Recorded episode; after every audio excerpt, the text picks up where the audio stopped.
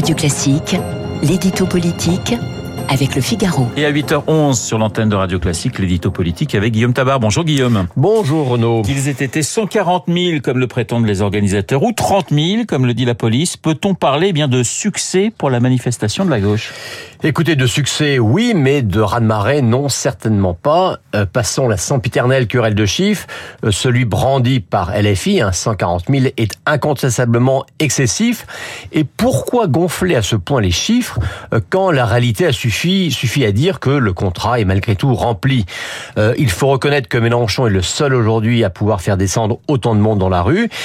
Et il pourrait d'autant plus se réjouir que les syndicats n'avaient pas voulu le suivre et que les autres acteurs de la NUP avaient commencé par être dubitatifs avant de monter dans le train. Mais voilà, pour Mélenchon, ça n'est pas assez, ça n'est jamais assez. Dans sa mystique révolutionnaire, il a toujours besoin de se dire qu'il est en train de faire l'histoire, qu'il est en train de provoquer une bascule.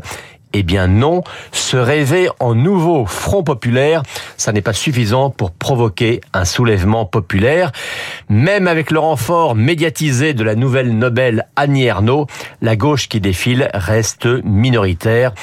Pour les mélanchonistes, ce fut un bel après-midi, mais ce ne fut pas le grand soir. Alors, est-ce plus au Parlement que dans la rue que le gouvernement doit redouter la gauche, Guillaume euh, Non plus, et Elisabeth Borne hier soir sur TF1, c'est plus à démentir la prévision de Jean-Luc Mélenchon, euh, selon laquelle le 49-3 serait dégainé aujourd'hui, lundi. Ce ne sera donc pas aujourd'hui, mais la première ministre joue quand même sur les mots dans la mesure où il n'y a aucun suspense sur le recours à cette arme parlementaire dans les tout prochains jours. Non, le vrai soulagement pour l'exécutif, il vient d'ailleurs. Il est apporté non pas par le leader insoumis, mais par Marine Le Pen, euh, qui a assuré sur BFM que le RN ne voterait pas la motion de censure déposée par LFI. Ce qui veut sans doute dire qu'en retour, eh bien, LFI ne votera pas non plus la motion de censure de RN. Chacun la sienne et donc chacun son échec. À l'arrivée, ça n'est pas le 49-3 sur le budget qui pèsera sur le climat social. Alors, en revanche, Guillaume Elisabeth Borne peut-elle contrôler le mouvement social qui se poursuit dans les raffineries et qui s'étend au transport public mardi Et non, et sur TF1 hier soir, eh bien, la première ministre est apparue bien démunie. Euh, à part répéter, chacun doit reprendre le travail, et à part souhaiter que le mouvement s'arrête, eh bien, elle ne pouvait pas décider grand-chose. Elle en est réduite à espérer que les réquisitions décidées à la fin de la semaine dernière produisent rapidement leurs effets, mais rapidement, ce sera toujours moins vite que ce que le gouvernement avait annoncé initialement.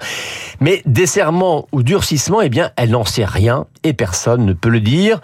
Euh, pour le pouvoir, vous voyez, finalement, Mélenchon est quelqu'un de prévisible, mais le mouvement social, lui, est imprévisible. Et c'est cela la vraie hantise pour le gouvernement, car soit ça se règle dans la semaine, soit on plonge dans l'inconnu, et avec ou sans Mélenchon. L'édito politique signé Guillaume Tabar tout de suite.